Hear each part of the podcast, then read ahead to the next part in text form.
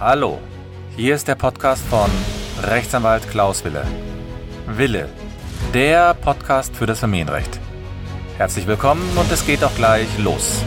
Ja, herzlich willkommen zu meiner neuen Podcast-Folge. Mein Name ist Rechtsanwalt Wille und ich habe heute das Vergnügen, mit euch über die sieben Mythen über das Scheidungsverfahren zu reden. Über Scheidungen oder über Scheidungsverfahren existieren eine Menge Mythen, Irrtümer, Legenden. Und ich möchte mit dieser Podcast-Folge etwas über diese sieben, Mythen sprechen und den Wahrheitsgehalt überprüfen. Fangen wir gleich mit dem ersten Irrtum oder mit dem ersten Mythos an. Die Ausgangslage ist so, wir sind uns über alle Einzelfragen der Scheidung einig. Daher können wir doch einen gemeinsamen Anwalt nehmen, oder? Das ist natürlich ein Irrtum, der immer wieder behauptet wird. Eheleute können keinen gemeinsamen Rechtsanwalt nehmen. Und jeder Rechtsanwalt hat auch ein eigenes Interesse daran, dass er nicht in so eine Situation kommt. Das liegt an einer gesetzlichen Regelung, die es einem Rechtsanwalt gesetzlich untersagt, widerstreitende Interessen zu vertreten. Das ist in einer Bundesrechtsanwaltsverordnung eindeutig geregelt. Das bedeutet, der Rechtsanwalt darf nur eine Partei vertreten. Sollte er nämlich zwei Parteien vertreten, dann besteht ein sogenannter Interessenkonflikt. Und der Rechtsanwalt läuft hier auch Gefahr, wegen Parteiverrats strafrechtlich verfolgt zu werden. Und wenn es herauskommt, ist der Rechtsanwalt verpflichtet, beide Mandate niederzulegen. Schauen wir uns doch mal eine konkrete Situation aus einer Rechtsanwaltskanzlei an. Ein Ehepaar möchte sich scheiden lassen. Wir nennen das Ehepaar mal Müller. Und sie entschließen sich, nur einen Rechtsanwalt zu nehmen. Und sie, sie kommen also zu einem Rechtsanwalt und sie haben aber jetzt noch einige Fragen. Das heißt, ihnen ist noch nicht klar, wie das Scheidungsverfahren verläuft. Ihnen sind auch ein paar Fragen zum Versorgungsausgleich nicht klar. Das heißt, der Rechtsanwalt ist jetzt verpflichtet, unter anderem bei der Frage des Versorgungsausgleichs zu beraten und in dem Scheidungsverfahren natürlich auch zu begleiten.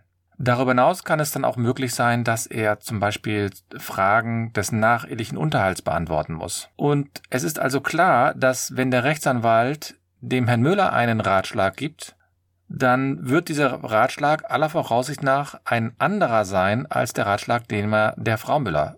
Und an diesem kleinen Beispiel kann man sehen, dass der Rechtsanwalt quasi hier eine gespaltene Persönlichkeit wäre und ähm, deswegen wird ihm gesetzlich untersagt, hier die beiden Ehepaare, äh, eben Leute zu vertreten. Der Rechtsanwalt reicht daher auch nur für einen Ehepartner die Scheidung ein und der Rechtsanwalt vertritt auch nur diesen einen Ehepartner in dem Scheidungsverfahren und nicht beide Eheleute. Und das erkennt man unter anderem daran, dass er natürlich immer nur von einer Person in seinen Schriftsätzen spricht. Und das erkennt man dann auch wirklich visuell daran, dass im Gerichtstermin der Rechtsanwalt auch nur auf der einen Seite des Saals sitzt, nämlich bei seiner Mandantin oder bei seinem Mandanten. Also kurz zusammengefasst, ein Rechtsanwalt kann niemals ein Ehepaar gemeinsam vertreten. Kommen wir zu dem zweiten Mythos. Ein Ehevertrag, der kann doch nur vor der Hochzeit oder nur vor der Heirat geschlossen werden, oder? Auch das ist wiederum ein Irrtum, der sich festgesetzt hat bei den Eheleuten. Nochmal zur Erinnerung, ein Ehevertrag enthält natürlich Regelungen, äh, wie die Eheleute nach der Scheidung mit bestimmten Situationen umgehen wollen. Wollen sie zum Beispiel den Zugewinnausgleich ausschließen? Wollen sie den nachehelichen Unterhalt regeln? Und es gibt noch viele andere Fälle mehr, die man regeln kann. Und das Gesetz gibt jetzt die Möglichkeit, dass man während der Ehe den Ehevertrag schließen kann. Man kann ihn vor der Ehe schließen und man kann auch einen Vertrag quasi in der Abwicklung der Ehe regeln. Das heißt, wenn die Parteien sich schon getrennt haben. Das heißt, es ist zu allen, quasi in allen Situationen möglich, dass man einen Ehevertrag schließt. Es ist natürlich eine andere Frage, ob es persönlich für einen Sinn macht, einen Ehevertrag zu schließen. Und ich hatte ja in meiner Podcast-Folge Nummer 8 schon darüber gesprochen, wie man die Folgen einer Trennung und Scheidung regeln kann und was man dort sozusagen alles aufnehmen kann, sollte, muss. Und ähm, ich werde in den Shownotes nochmal darauf verweisen. Ja, kommen wir zu einem nächsten Mythos, zu einem nächsten Irrtum. Der lautet nämlich, je kürzer die Ehe, umso schneller die Scheidung, oder? Also so allgemein stimmt das natürlich nicht. Denn auch bei einer kurzen Ehe muss das Trennungsjahr eingehalten werden. Ich hatte mal einen Mandanten, der sich schon zwei Wochen nach der Eheschließung wieder von seiner Frau scheiden lassen wollte. Und da gab es jetzt keinen besonderen Grund, sondern die sind dort zusammengezogen und er hat gemerkt, das funktionierte aus seiner Sicht nicht. Und er wollte sich unbedingt scheiden lassen. Und er hatte gehofft, bei einer kurzen Ehe gäbe es sowas wie eine Blitzscheidung. Die gibt es in Deutschland nicht. Es gibt nur ganz, ganz wenige Fälle, in denen man eine Scheidung wirklich sofort vollziehen kann. Das sind die sogenannten Härtefallscheidungen. Aber der Regelfall ist das Abwarten des Trennungsjahres. Das Scheidungsverfahren einer, nach einer kurzen Ehe kann aber ein Tick schneller sein als bei einer, ich sag mal, durchschnittlichen Ehe, denn man kann bestimmte Fragen unter Umständen viel einfacher und schneller regeln. Der Versorgungsausgleich kann zum Beispiel bei einer kurzen Ehedauer ausgeschlossen sein. Unter Umständen gibt es gar keine Unterhaltsfragen zu klären und auch keine Vermögensfragen. Aber man muss trotzdem das Trennungsjahr abwarten. Ja, kommen wir zu dem vierten Mythos. Beide Eheleute müssen doch der Scheidung zustimmen. Also vielleicht kommen wir mal zu dem Scheidungsverfahren ganz allgemein zurück. Es ist natürlich so, dass wenn die Eheleute gemeinsam der Scheidung zustimmen, dann verläuft die Scheidung in der Regel etwas unkomplizierter. Sollte aber ein Ehepartner der Scheidung nicht zustimmen, das ist egal welcher Grund das erstmal ist, dann kann es natürlich komplizierter sein. Aber trotzdem kann eine Scheidung ausgesprochen werden. Denn nach Ablauf des Trennungsjahres muss das Gericht feststellen, ob die Scheidung, äh, ob die Ehe zerrüttet ist. Und dann muss eben derjenige, der die Scheidung unbedingt haben will, vortragen, warum er meint, dass die Ehe wirklich zerrüttet ist. So der Klassiker ist, der Antragsteller oder die Antragstellerin, die haben einen neuen Partner und wohnen auch schon mit dem zusammen, so dass sie quasi wie ein neues Paar, wie ein neues Ehepaar quasi sind. Das ist ein Klassiker, in dem man auch quasi nach Ablauf des Trennungsjahres, aber noch vor Ablauf der dreijährigen Trennungszeit ein Scheidungsverfahren auch gegen, gegen die ähm, Zustimmung oder gegen die Ablehnung eines Ehepartners durchführen kann. Es ist aber so, dass die Eheleute, wenn sie drei Jahre getrennt sind, natürlich gar nicht mehr zustimmen müssen in dieser Weise, denn dann wird unwiderlegbar vermutet, dass die Ehe zerrüttet ist. Also nach Ablauf des Trennungsjahres kann man die Scheidung auch gegen den Willen des anderen Partners durchführen, und zwar dann, wenn man vorträgt, warum die Ehe wirklich zerrüttet ist und auch keine, kein, keine Rettung mehr ersichtlich ist. Aber nach Ablauf der drei Jahre und wenn man drei Jahre getrennt lebt, dann ist es egal, was der andere Partner sagt und dann muss eigentlich nur einer den Antrag stellen und nach drei Jahren wird einfach vermutet, dass die Ehe zerrüttet ist. Ja, dann kommen wir zu einem ähm, häufigen Mythos oder einem häufigen Irrtum. Und da müssen wir mal genauer schauen, ob das wirklich stimmt. Nämlich, nach der Scheidung erhält immer die Mutter das alleinige Sorgerecht.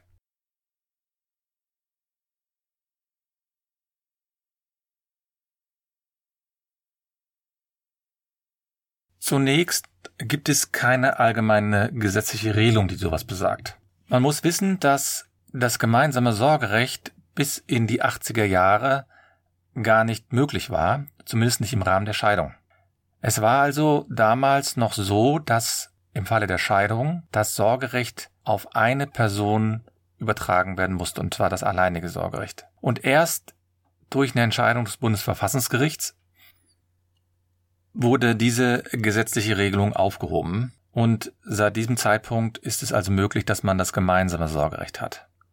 Wenn man jetzt also nochmal zu der Behauptung kommt, dass die Mutter immer das alleinige Sorgerecht erhält, muss man sagen, dass das Sorgerecht nur dann übertragen wird, wenn einer der beiden Ehepartner überhaupt einen Antrag stellt. In sehr vielen Scheidungsverfahren ist es so, dass die Parteien sich automatisch auf das gemeinsame Sorgerecht einigen. Da gibt es also überhaupt gar keinen Streitpunkt. Das ist die häufigste Variante. Betrachtet man jetzt die Zahlen, in denen quasi das Sorgerecht streitig ist, dann kann man zumindest so ein paar Tendenzen herauslesen. Ich habe mir mal die Zahlen aus dem Jahr 2018 angeschaut. Die Zahlen kann man beim Statistischen Bundesamt nachlesen. Und ich habe mir jetzt nur mal die Zahlen angeschaut über die verheirateten Eltern, denn diese Podcast-Folge lautet ja sieben Mythen über das Scheidungsverfahren. Nach der Auskunft des Statistischen Bundesamtes gab es im Jahr 2018 über 32.000 isolierte Sorgerechtsfälle. Das heißt, es wurden über 32 Sorgerechtsverfahren eingeleitet, aber ohne Scheidung, aber an denen verheiratete Eltern beteiligt waren. Daher eben der Begriff isolierte Sorgerechtsfälle. Und in 50 Prozent der Fällen, in 50 Prozent der Anträge verblieb es nach Abschluss dieser Verfahren beim gemeinsamen Sorgerecht. Und in 33 Prozent der Fälle erhielt aber die Mutter das alleinige Sorgerecht. Und nur in 13 Prozent der Fälle erhielt der Vater das alleinige Sorgerecht. Und äh, die restlichen Fälle verteilen sich dann so auf Übertragung auf Dritte, das heißt zum Beispiel das Jugendamt. Aber es gibt also daher zwei Tendenzen. Zum einen werden die Hälfte der Verfahren damit abgeschlossen, dass sich im Wesentlichen nichts an der Sorgerechtskonstellation ändert und es verbleibt beim gemeinsamen Sorgerecht. Aber eine zweite Tendenz zeigt auch, dass in den Fällen, in denen das Sorgerecht zwingend auf einen Elternteil übertragen wurde, in diesen Fällen wurde das auf die Mutter übertragen. Und das war immerhin ein Drittel der Fälle. Aber nochmal, die Hälfte der Fälle endete immerhin damit, dass es beim gemeinsamen Sorgerecht blieb. Man muss aber auch festhalten, dass nur knapp jeder zehnte Fall so entschieden wurde, dass auf den Vater das Sorgerecht übertragen wurde. Ich will jetzt nicht über die Gründe spekulieren, sondern ich habe jetzt einfach nur mir das Statistische, Statistische Bundesamt angesehen, beziehungsweise nicht das Bundesamt, sondern die Statistiken des Statistischen Bundesamtes und habe sie einfach mal referiert. Ob man daraus jetzt eine Tendenz entwickeln kann, dass immer die Mutter das Sorgerecht bekommt, würde ich sagen nein. Ob man aber sagen kann, dass in streitigen Fällen häufiger entschieden wird, dass das Sorgerecht eher auf die Mutter statt auf den Vater übertragen werden kann, da kann man sagen, ja, das stimmt schon. Aber es ist nicht so, dass das Sorgerecht immer auf die Mutter übertragen wird, sondern nur zu einem bestimmten Prozentzahl. Ich habe in meinem, in den Show Notes auch einen Artikel, der sich auch mit den sieben Mythen auseinandersetzt. Und da habe ich auch nochmal diesen Artikel verlinkt. Und da habe ich auch eine, eine Grafik dargestellt, die so ein bisschen das vielleicht besser zusammenfasst. Ja, dann kommen wir zu dem, zum sechsten Mythos, nämlich mit dem Scheidungsverfahren wird doch immer automatisch auch der Unterhalt geregelt. Hier muss man erstmal klären, welche Unterhaltsarten es überhaupt in einem Scheidungsverfahren geben kann. Es gibt den sogenannten Kindesunterhalt, es gibt den nachehelichen Unterhalt. Das sind die beiden Unterhaltsarten, die im Scheidungsverfahren geregelt werden können. Was nicht geregelt wird im Scheidungsverfahren, ist zum Beispiel der sogenannte Elternunterhalt. Das heißt, das ist die Unterhaltsart, in der Kinder an die Eltern Unterhalt zahlen müssen. Also genau umgekehrt als beim Kindesunterhalt. Und das heißt, wir haben hier zwei verschiedene Unterhaltsarten, die im Grunde genommen in einem Scheidungsverfahren überhaupt relevant werden können. Man muss auch sagen, dass häufig die Ehepartner, die den Unterhalt ohne die Gerichte regeln. Es gibt da ja verschiedene Möglichkeiten, wie die Eltern hier vorgehen können oder die Ehepaare. Entweder regeln die das eigenständig oder unter Zuhilfenahme eines Rechtsanwaltes. Und der Kindesunterhalt kann ja auch noch über, den, über das Jugendamt geregelt werden. Das heißt, wir haben schon einen Großteil der Fälle, die überhaupt nicht beim Gericht landen. Sollte es aber in der Phase der Scheidungsverfahren überhaupt keine Einigung geben, und das ist dann eigentlich mal egal, warum das so ist, dann muss der Unterhaltsberechtigte entscheiden, ob er das Verfahren vor dem Gericht durchführen will und ob er das zusammen mit dem Scheidungsverfahren durchführen will. Das heißt, er muss seinem Rechtsanwalt sagen, bitte reich einen Antrag bei Gericht ein. Denn für Unterhaltsverfahren gibt es auch die Pflicht, einen Rechtsanwalt einzusetzen. Denn Unterhaltsverfahren sind kompliziert, man muss sehr viele Positionen berücksichtigen, man muss bestimmte Rechtsprechungen berücksichtigen, die man eben nicht aus dem Gesetz lesen kann und die man eben nicht aus der Düsseldorfer Tabelle ersehen kann, sondern es ist so, dass diese Unterhaltsarten daher aus meiner Sicht richtigerweise unter Betreuung eines Rechtsanwalts ähm, auch geregelt werden sollen. Und da vielleicht auch nochmal ein kurzer Hinweis. Es gibt ja welche, die schauen sich dann im, On äh, im Internet diese Online-Unterhaltsberechnungen an. Die können, wenn überhaupt, nur eine Tendenz geben, aber die können niemals den Unterhalt komplett richtig berechnen. Es liegt unter anderem daran, dass man zum Beispiel nicht weiß, wie man das Einkommen richtig berechnet. Gut, aber erstmal festzuhalten, ohne einen Antrag bei Gericht wird es überhaupt nicht um den Unterhalt gehen. Das heißt, ohne, ohne ein Antrag muss das Gericht sich gar nicht damit beschäftigen. Nur wenn ein besonderer Antrag erfolgt, dann wird der Unterhalt auch geregelt. Man kann natürlich das Scheidungsverfahren abschließen und später, aus welchen Gründen auch immer, noch den Unterhalt beim Gericht anhängig machen. Denn man muss wissen, Wenn der nacheheliche Unterhalt beim Gericht sozusagen eingereicht wird, zusammen mit dem Scheidungsverfahren, dann wird das Scheidungsverfahren erst abgeschlossen, wenn der nacheheliche Unterhalt geklärt ist. Man nennt das einen sogenannten Zwangsverbund. Man zwingt sozusagen die Parteien in einem gemeinsamen Verfahren, in einem Verbundverfahren, sich über alle Punkte zu einigen. Aber wenn es keinen Antrag gibt, dann wird sich das Gericht nicht damit beschäftigen. Ja, und dann kommen wir zum letzten Mythos, nämlich ich muss doch im Scheidungstermin etwas unterschreiben, damit die Scheidung gültig ist. Auch das ist wiederum ein Mythos, der sich immer wieder hält. Ich habe hin und wieder Mandanten, die sagen, ja, wann muss ich denn hier irgendetwas unterschreiben?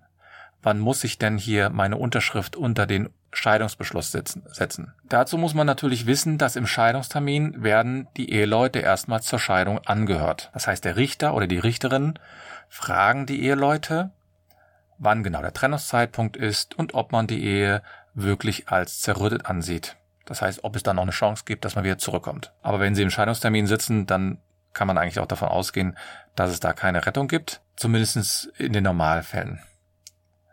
Dann bespricht das Gericht noch den sogenannten Versorgungsausgleich, das sind die Rentenansprüche. Und dann natürlich, wenn es einen Antrag dazu gibt, noch über den Zugewinnausgleich, das hat etwas mit dem Vermögensausgleich zu tun, und den Unterhalt. Wenn es aber keine weiteren Angelegenheiten zu klären gibt, dann werden diese, dann wird die Scheidung inklusive Versorgungsausgleich durch das Gericht beschlossen und es ergeht dann ein sogenannter Scheidungsbeschluss. Die Eheleute unterschreiben dabei also nichts.